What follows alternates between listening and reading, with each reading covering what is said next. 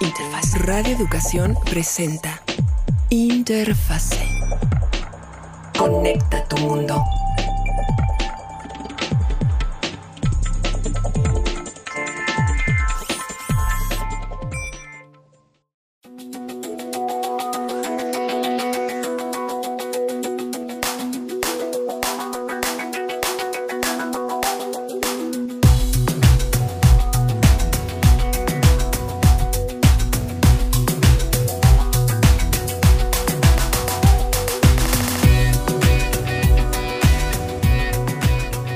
Saludarles de nueva cuenta en Interfase 1060 como cada jueves, un espacio que dedicamos aquí desde Radio Educación para platicar sobre la tecnología y sus distintas aplicaciones en nuestra vida cotidiana. A nombre de todo este equipo reciban un fuerte abrazo agradeciendo que nos sintonicen ya sea de manera directa o diferida y también recuerden que pueden contactarnos a través de nuestras redes. Estamos en Twitter y en Facebook como Interfase 1060. Mi nombre es Natalia Luna como cada semana saluda a nuestro equipo, está Laura Viadas, está el máster Felipe Barús y el máster Ángel Buendía y por supuesto que desde este espacio no podemos ser ajenos a lo que está sucediendo en el mundo y el conflicto entre Ucrania y Rusia también hay pues una serie de implicaciones tecnológicas. Así es que empecemos a abordar esto directamente. Si te parece, Felipe Barús, ¿cómo estás? Hola Natalia, muy buenas tardes. Un saludo a todo nuestro auditorio eh, desde este jueves, una vez más, con noticias pues tristes, a fin de cuentas, como dices, tristes, horribles de todo lo que está sucediendo en aquella parte del mundo con la guerra entre los rusos eh, invadiendo Ucrania. Y pues sí, hay noticias tecnológicas que tienen que ver con todos los sucesos que se están dando en esa parte del mundo. Eh, algo de lo que ha sucedido es que debido a los bombardeos, a los ataques y a la destrucción de infraestructura en ese país, eh, la gente, el gobierno ucraniano y, pues prácticamente todo el mundo en ese país están perdiendo el acceso a las telecomunicaciones, acceso al pierden acceso al teléfono, por supuesto el acceso a Internet, y esto se convierte crítico por muchísimas cosas, por muchísimas razones. Imagínense lo que es perder comunicación con familia, con empleo, con, negocios comerciales, con todo el mundo. Entonces, eh, alguien del gobierno ucraniano se le ocurrió poner un, un tweet, de hecho, un, fue alguien de, de, un ministerio ucraniano, y puso un tweet dirigido a Elon Musk, donde le dijeron, oye, tú estás pensando alcanzar a Marte con tus cohetes que están muy, muy eh, impresionantes, pero resulta que aquí nos están invadiendo a nosotros y los cohetes de los rusos están destruyendo todo lo que tenemos en Ucrania. Así que, ¿por qué no nos dejas usar tus satélites de la constelación Starlink y nos prendes internet para que podamos tener comunicación? Pues resulta que Elon Musk le, contestó a, a este señor del gobierno ucraniano y le dijo, sí, efectivamente, acabamos de prender Starlink para ofrecer internet en Ucrania y no solo eso, les estoy mandando un cargamento de antenitas de Starlink para que puedan tener comunicación directa. Así que pues eh, ya va en camino un cargamento de antenas de Starlink. La constelación de satélites de Elon Musk ya está ofreciendo señales de Internet en, Ucrania y esto le va a permitir a la gente o a las entidades o a las personas que reciban una antenita de esas, por supuesto los van a, a controlar y quien recibe más, les van a permitir conectarse a Internet. ¿Qué implica esto? Bueno, pues que pueden pedir ayuda, que pueden comunicarse con familiares, que pueden eh, hacer operaciones de diferente tipo, solicitar ayuda médica, en fin, se mantiene una comunicación que de otra forma había sido destruida o habría sido destruida por parte de los rusos, esto en Ucrania. Ángel, buen día. Eh, tú también tienes una noticia relativa a esto. Y nada más brevemente para recordarle a nuestras audiencias que hace unos programas platicamos precisamente sobre Starlink y posibles aplicaciones. Y bueno, aquí hay una muy clara y concreta en el conflicto en Ucrania en estos momentos. Buen día. Pues eh, también el, el, conflicto en Ucrania ha tenido consecuencias en las compañías de tecnología. Es un hecho poco conocido que Ucrania es una gran fuente de mano de obra, de personal de IT para muchísimas compañías en todo el mundo. Hay varias este, compañías que inclusive tienen su sede en Ucrania, pero compañías como, por ejemplo, Lyft, eh, inclusive eh, Amazon, IBM, Google, tienen sucursales en, ah, en, Ucrania y pues obviamente esto está generando una situación pues bastante problemática. Pero es interesante señalar que muchas compañías de tecnología están tomando medidas para poder apoyar a toda la gente que está ahí. Por ejemplo, el pago de eh, los salarios completos, inclusive hasta meses por adelantado, para poder eh, hacer frente a estas circunstancias. Eh, inclusive hay compañías que están pagando más rápido a los desarrolladores. Por ejemplo, muchos desarrolladores de apps están recibiendo sus pagos mucho más rápidamente que de lo normal. inclusive, em, si algún empleado de ciertas compañías se une a la Fuerza de Defensa Civil, eh, ya sea eh, voluntariamente o si es reclutado, mientras, existe, mientras esté peleando, mientras esté en el conflicto, va a recibir su salario completo, totalmente, por todo el tiempo que esté, eh, que, la guerra, que la guerra dure. ¿Okay? También se están haciendo esfuerzos para sacar a las familias también de, los, de los, empleados de esas compañías, si es que es posible. vaya, eh, Wix, por ejemplo, eh, por ejemplo, hay, mil empleados de, Wix y sus familias que fueron ya sacados del país y que están ahorita en Turquía.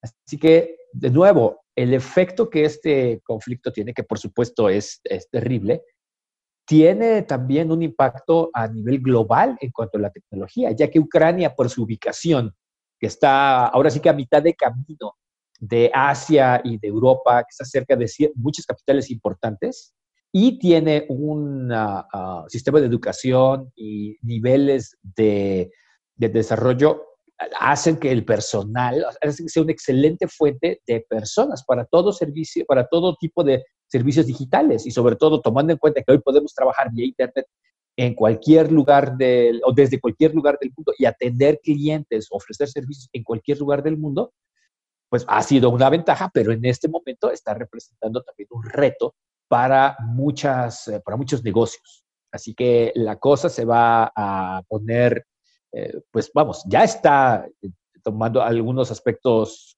críticos. No se espera que ningún servicio deje de funcionar, pero ciertamente muchas compañías están preocupadas por todos los recursos humanos, por toda la, gente que trabaja en ellas y está haciendo lo posible por salvaguardarlos a ellos y a sus familias. Es otro aspecto de este conflicto que no siempre es evidente. Y por supuesto, dentro de esta misma línea de la experiencia con la tecnología y el conflicto bélico en Ucrania, estamos revisando, bueno, por supuesto, esta parte donde le hemos eh, anuncia, sí, la tecnología justamente sirve para esto, para momentos como estos, se abre por completo el uso satelital para ellos, lo cual por supuesto está enlazado con la importancia que tienen los teléfonos, como bien lo decía Felipe Barús, de decir, poderse comunicar no solamente hacia afuera, sino también hacia adentro, el poder eh, ponerse en contacto permanente. En este caso, tal como lo menciona Ángel Buendía, la parte del capital humano eh, eh, cuando menciona el, mano de obra, no malentendamos, no estamos hablando solamente de, es que bueno, son los obreros que no, estamos hablando de capital humano, de muchísima gente cuya capacidad ha estado enfocada y, bueno, por supuesto son estos grandes cerebros que están trabajando en la tecnología y que, como bien decía Ángel Buendía, es algo que no sabemos o sabíamos poco. En el mismo renglón de la experiencia que se está eh, viviendo a partir de lo que puede ser la tecnología o pudo haber sido o pudo haber o puede eh, tener repercusiones. Felipe Barús. Eh, complementando un poquito lo que decía Ángel, Laura, eh, hay reportes muy interesantes sobre la enorme importancia que están teniendo los teléfonos inteligentes en este conflicto bélico en Ucrania, entre Ucrania y, y Rusia. concretamente, el presidente ucraniano, el señor Volodymyr Zelensky, eh, hoy está dependiendo enormemente de los teléfonos inteligentes para comunicarse con aliados de otros países, aliados del mundo occidental, y básicamente para pedir ayuda y coordinar diferentes esfuerzos de muy diverso tipo, obviamente militares, eh, humanísticos, estratégicos, etcétera, etcétera. Una de esas eh, comunicaciones ha sido, por supuesto, con Elon Musk. Y eh, resulta que los teléfonos inteligentes han tenido una preponderancia muy importante también en la población civil. Por ejemplo, están utilizando una aplicación que yo en lo personal utilizo mucho, que se llama Flight Radar 24, y es una aplicación que sirve para rastrear aviones, y de hecho rastrear aeronaves, no solamente aviones. Y resulta que están utilizando esta aplicación para saber qué está volando arriba de esa zona del mundo, desde aviones militares, helicópteros, globos, drones, espía, etcétera. Todo eso está siendo reportado en la aplicación y obviamente le está sirviendo a todo el mundo para poder decidir en qué momento se tienen que ir a un refugio o si hay aviones enemigos volando por ahí, si hay peligro de bombardeos y, bueno, situaciones evidentemente horribles, pero pues están recibiendo información vía aplicaciones de difusión de información de aeronáutica, de navegación aérea, directo en los teléfonos inteligentes. Y ahí la importancia de Internet, por supuesto. Eh, la comunicación encriptada entre familias, entre empresas, a través de VPNs y aplicaciones que eh, encriptan información, está siendo crítica también. ¿Por qué? Porque se pretende pues, que el enemigo no sepa muchas cosas, así que esto ha sido interesante. Algo de lo que está sucediendo es, por ejemplo, que Google Maps, la empresa, eh, la aplicación de mapas de Google, que todo el mundo usamos y todos conocemos, suspendió los servicios de eh, información en vivo y en tiempo real en Ucrania. ¿Con qué motivo? Para despistar al enemigo, así de fácil. Incluso hubo un comunicado del gobierno ucraniano donde las autoridades de Ucrania están quitando los letreros de los nombres de calles y de los sentidos de calles para despistar al enemigo. A ese grado está la, ciberguerra, ¿no? El, la aplicación, aplicaciones que hoy son de uso cotidiano por todos nosotros, pues bueno, en Ucrania han sido apagadas porque el enemigo también las utiliza para recorrer calles y buscar a gente, información, etcétera, etcétera. Eh, la última, eh, en cuanto a aviones, también esta es una noticia un tanto cuanto triste para los que somos aficionados a la aviación y a la aeronáutica. El avión más grande del mundo, de hecho un carguero, el Antonov 225, pues ya no existe. Lo destruyeron los rusos en, en un bombardeo en uno de los aeropuertos ahí en Ucrania y pues adiós, adiós el Antonov 225, un avión icónico y pues bueno, quedó como, como un bonito recuerdo. Dicen que va a costar muchos millones de dólares su, reparación, si es que se puede reparar, y que va a tardar muchos años si es que se logra hacer eso. Muy interesante información. En todo caso, eh, yo quisiera no dejar pasar este, este momento en el cual nos comentaba Felipe Barús, bueno, Google Maps está inactivado en este momento no, no, se encuentra activo en Ucrania. Pero yo me hubiera imaginado, Natalia, pues que, se les cayó o que, pero no la razón, ¿no? Es, es, de verdad es completamente, sí, es inteligente, es una, es una razón perfectamente clara de, es un tipo de tecnología que puede ayudar, pero en este momento si lo evaluamos, más bien debemos de eh, cambiar, y es, es, este, incluso cambiar el nombre de las calles, ¿no? Eh, me, ha parecido por supuesto, en todo este tema, ¿no? Eh, las localizaciones aéreas vía aplicaciones, como le estaba comentando el Master Barús, la, importancia de lo que está sucediendo con la tecnología no deja de conmovernos, no deja de movernos. Y pues sin duda, Natalia, Sí, aquí me gustaría preguntar, eh, no está colocado como tal de los temas, pero ¿qué han observado ustedes, Ángel y Felipe, con respecto también al flujo de información y el uso de plataformas como Twitter, entre otras, para todo el tiempo estar comunicando también eh, los sucesos en este conflicto bélico? Porque también es bien sabido que ha habido muchas fake news, muchas noticias falsas, que hay una infodemia rolando de una manera tremenda. Entonces, eh, ¿cuál ha sido su lectura en este sentido? De hecho, hay varias cosas que están sucediendo en ese departamento. Por ejemplo, Facebook anunció que está bloqueando, así, bloqueando totalmente eh, muchos de los medios que son eh, dirigidos o que son propiedad del Estado eh, en Rusia, particularmente, por ejemplo, Russia Today y parece que hay algún otro, este, no van a poder ni anunciarse ni monetizar contenido en la plataforma. ¿Ok? O sea, esos, esos medios están completamente fuera de, de eh, los sistemas o las plataformas publicitarias y de monetización. Ahora, esto no es exactamente noticia, esto es una política que tiene desde hace varios años, desde 2020. Todos los medios que son controlados por estados, por gobiernos, reciben una etiqueta, o sea, están debidamente etiquetados. ¿Ok? Pero adicionalmente, en este caso, dada la situación, estos medios rusos eh, también tienen, la prohibición de poder utilizar la plataforma de publicidad de Facebook para poder diseminar su contenido. ¿Ok? No significa que hayan sido bloqueados necesariamente, pero no pueden amplificar su contenido como lo hacen otros medios y de nuevo reciben esa etiqueta eh, señalando exactamente que son medios este, controlados o propiedad de los gobiernos. Y pues eso de alguna manera también eh, pues, pone una banderita, pone una, señal acerca de la información que uno pueda ver proveniente de estas páginas. ¿Okay? Así que, de nuevo, esto eh, es importante también porque Rusia, del otro lado, ha, bloqueado parcialmente el acceso a Facebook en el país.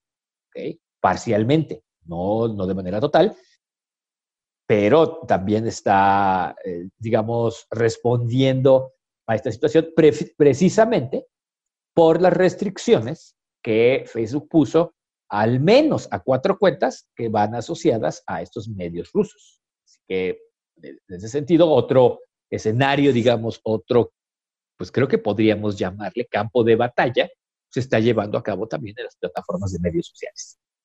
Estaríamos entendiendo, eh, si, perdón si te seguimos bien, Ángel, buen día. Rusia entonces en respuesta bloquea eh, algunas, algunos de los accesos a Facebook, a sus usuarios. Ajá, de tweet, sobre todo Twitter y Facebook, donde la información pues, de alguna manera puede fluir de otra forma, están entre estas plataformas que están tratando de ser bloqueadas. No, no, es, no es un bloqueo completo, ni ha probado ser un bloqueo eficaz, pero al menos el intento de hacerlo está ahí. Felipe Barus. Eh, algo de lo que puedo comentar eh, de lo que está sucediendo derivado del conflicto bélico entre Ucrania y Rusia y en redes sociales y en medios sociales eh, es esto. Uno, hay una enorme cantidad de empresas, de medios tradicionales, vamos a llamarle así, que, se han visto absolutamente irresponsables publicando imágenes, audios y videos de conflictos bélicos totalmente ajenos a este. Por ejemplo, se publicaron imágenes y videos de, conflictos con Israel, Hamas e Israel, que por supuesto no tiene nada que ver con lo que está sucediendo ahora. Esto creo que es irresponsable, puesto que desinforman y no representa la realidad. Más o menos, pero no representa la realidad. Ese es un primer punto. Y esto le ha dado muchísimo trabajo a los que ahora se llaman los fact-checkers, que son empresas, grupos, gente que están validando que la información que se publica sea o no sea verídica, sea o no sea real, real.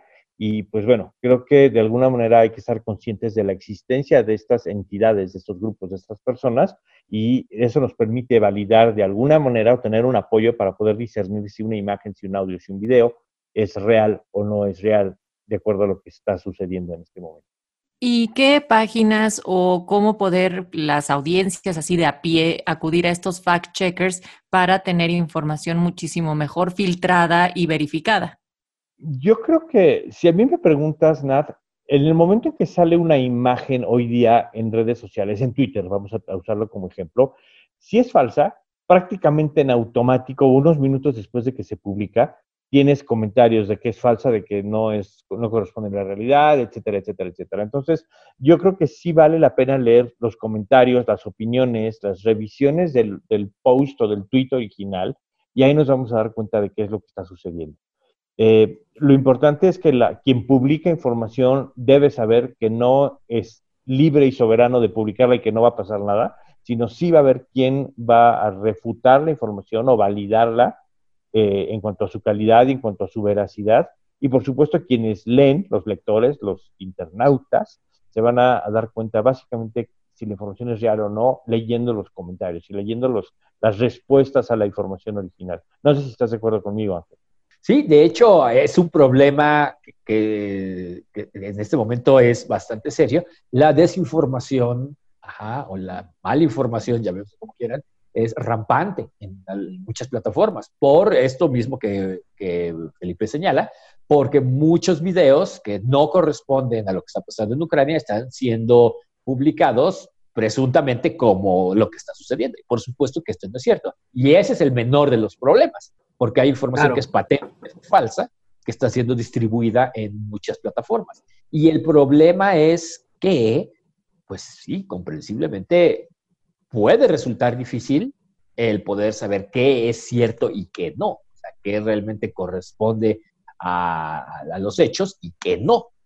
En términos generales, sea un poquito suspicaz, si no viene de una página grande, si viene, si es de una página así pequeña o desconocida, véalo con algo de escepticismo. Ahorita sí, dudar un poquito de lo que vemos es bastante saludable. No asuma que todo lo que está viendo desfilando en su feed de Facebook particularmente, o inclusive en el feed de TikTok, los chicos, es verdad.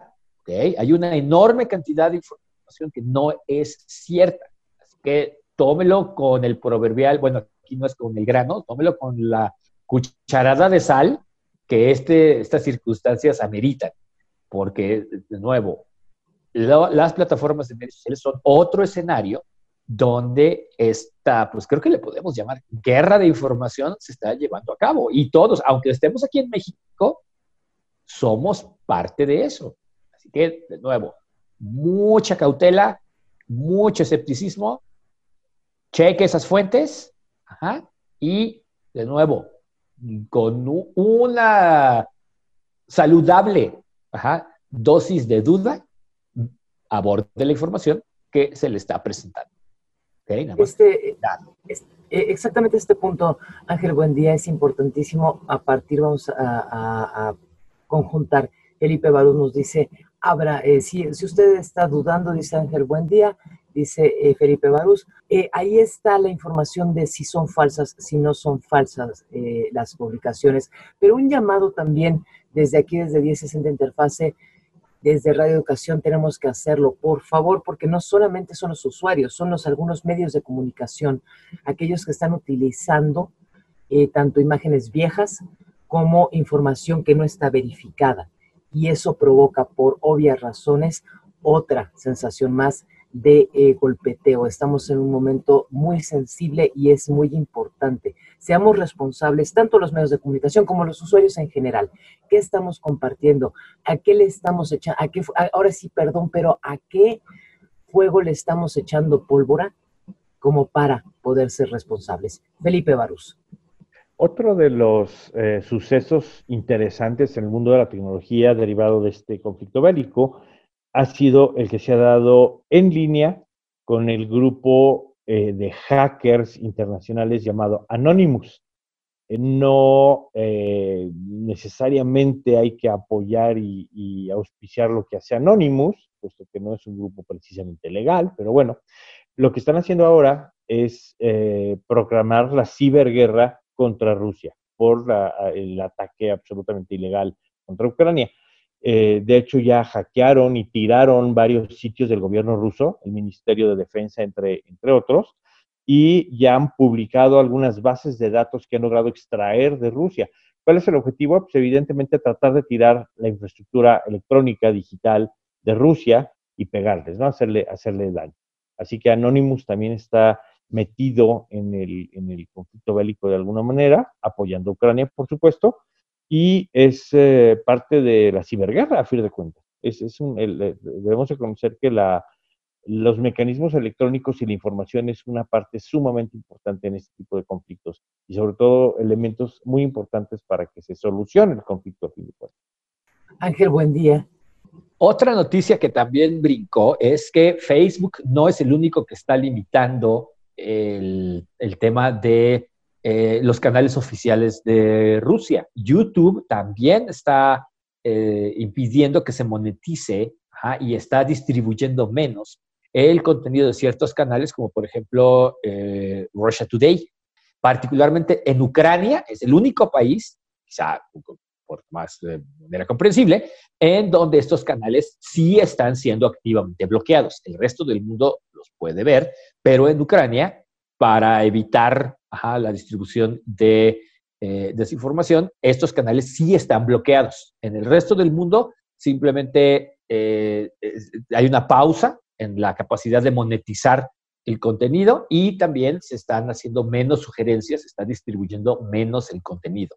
¿okay? Es otra plataforma que también está tratando de, eh, bueno, de hecho ya limitó el acceso al público que tienen estos medios oficiales en Rusia, de Rusia. Bueno, pues hemos dedicado, Felipe Barús, perdón. Eh, pues no sé si nos da tiempo de una última noticia. Sí, brevísima. Brevísima. Pues básicamente es el tipo de cambio como acostumbramos.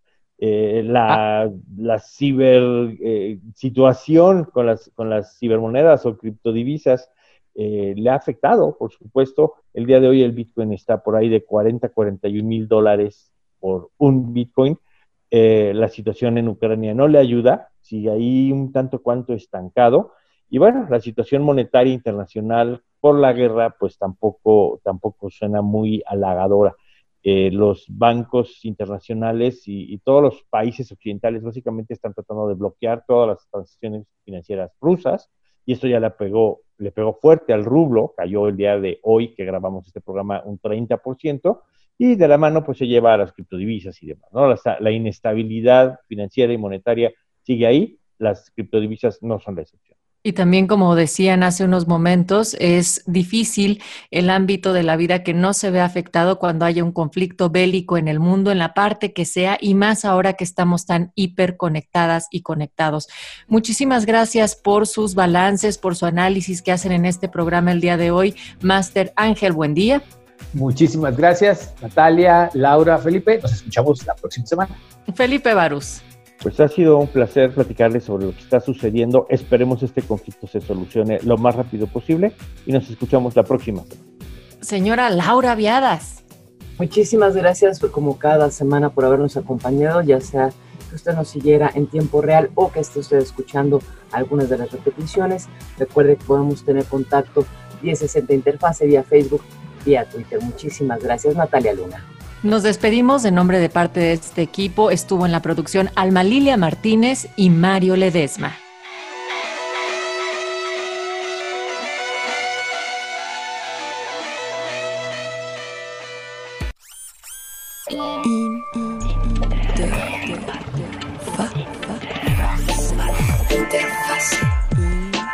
Interfase. Nos escuchamos el próximo programa en Interfase. Conecta 都梦到